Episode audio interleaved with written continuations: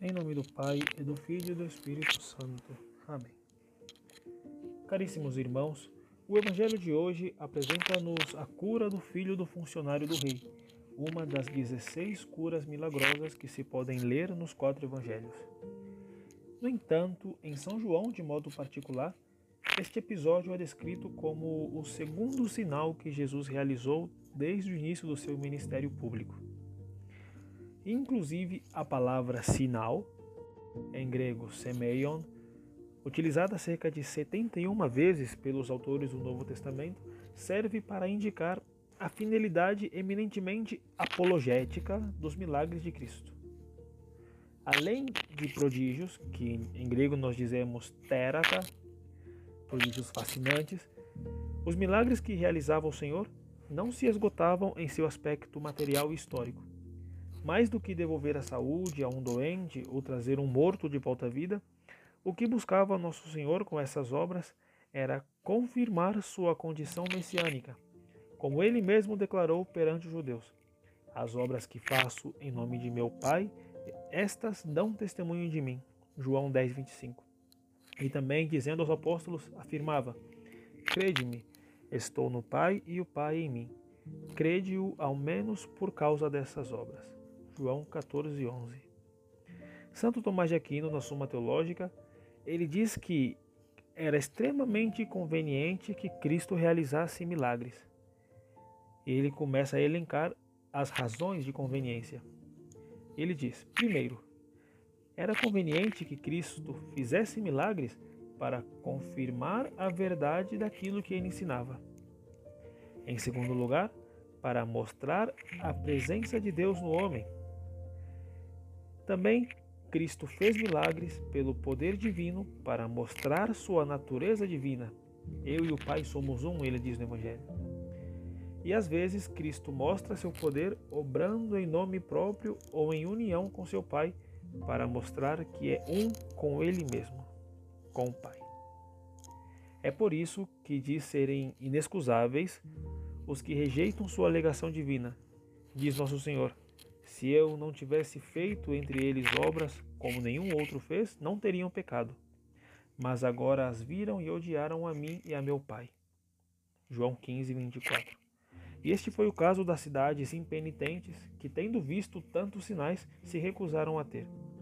E diz Nosso Senhor novamente: Ai de ti, Corazim, ai de ti, Betsaida, porque se tivessem sido feitos em Tiro e em Sidônia os milagres que foram feitos em vosso meio, Há muito tempo elas se teriam arrependido sob o silício e a cinza. Onde se vê que Jesus, se com estes sinais busca confirmar sua identidade divina e messiânica, ou seja, que ele é verdadeiro Deus que se encarnou para salvar os homens, o que busca com a revelação desta identidade é o assentimento da fé de quem vê. Em outras palavras, aceitação da fé daquele que vê esses milagres, como viram seus contemporâneos e também de quem o ouve, como nós hoje o podemos ouvir é, por meio da escuta do Evangelho diário, também por meio da leitura da Sagrada Escritura e também pelas graças interiores que nos inspiram piedosos afetos de credulidade, como ocorreu com Nicodemos.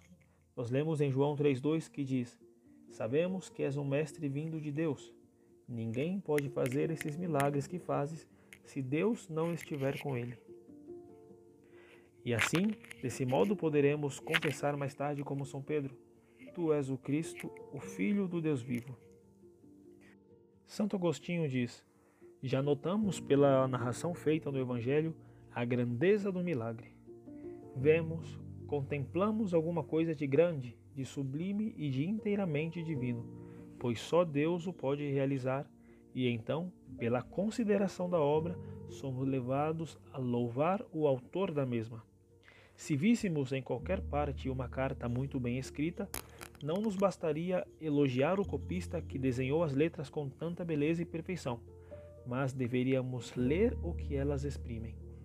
Da mesma forma, quem observa o fato agrada-se com sua beleza e admira seu autor mas quem compreende o sentido faz, por assim dizer, a sua leitura.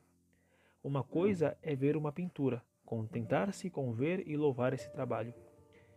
Já o mesmo não se dá em uma carta, pois somos convidados a ler o que ela diz.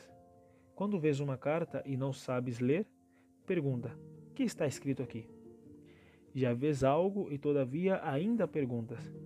E aquele a quem pedes o entendimento do que vês te mostrará algo mais. Ele tem um poder de visão, tu tens outro. Será que não vês como ele os caracteres? E, no entanto, não conheces como ele os sinais? Vês e admiras. Ele vê, admira e compreende.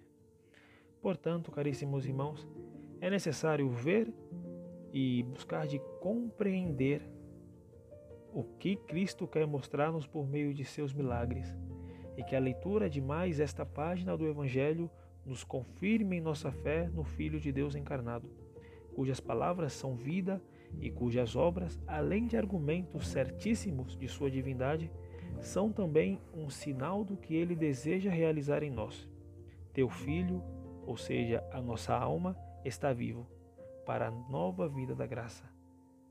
Que a Santíssima Virgem Maria então nos ajude a ter os olhos para ver o real sentido das obras realizadas por Cristo aqui na terra. Em nome do Pai, e do Filho, e do Espírito Santo. Amém.